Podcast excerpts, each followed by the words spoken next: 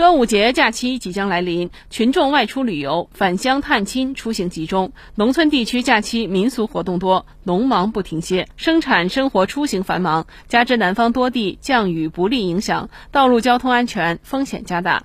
公安部九号发布端午节道路交通安全预警。据预测，假期出行高峰将出现在六月十二号，返程高峰出现在六月十四号下午。假期出行高峰除易产生道路拥堵外，还易发生多车连环相撞事故。假期首尾两日交通拥堵和事故风险突出。旅游出行交通安全风险突出，除部分中高风险地区外，全国大部分地区端午节期间城市周边游、乡村游、短途游出行将明显增多。加之高考结束后学生旅游增多，旅游客运需求大，需重点防范景区景点、农村山区道路交通事故。此外，端午节假期正逢夏收夏种农忙时节，同时农村集会、庙会、赛龙舟等特色活动增多，集体务农。民俗活动出行集中，货车、拖拉机、三轮车违法载人、面包车违法超员等肇事风险突出，酒驾、醉驾、疲劳驾驶等违法肇事一发多发。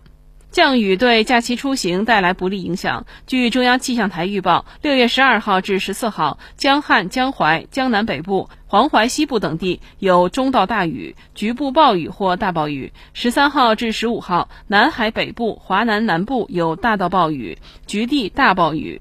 雨天行车视线不佳，路面湿滑，易导致车辆追尾和侧滑侧翻，将给假期出行交通安全带来较大不利影响。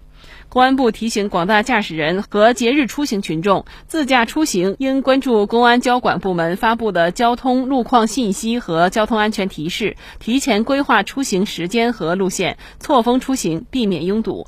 驾车途中切勿疲劳驾驶、超速行驶。参加聚餐聚会应牢记：喝酒不开车，开车不喝酒。高速公路行车要谨慎驾驶，保持安全车距。遇雨天路滑，要降低车速，减少变道超车。一旦错过出口，千万不能急刹车，在行车道停车或倒车。农村道路行车遇急弯陡坡、上下坡、临水临崖道路，要注意减速慢行，按规定让行。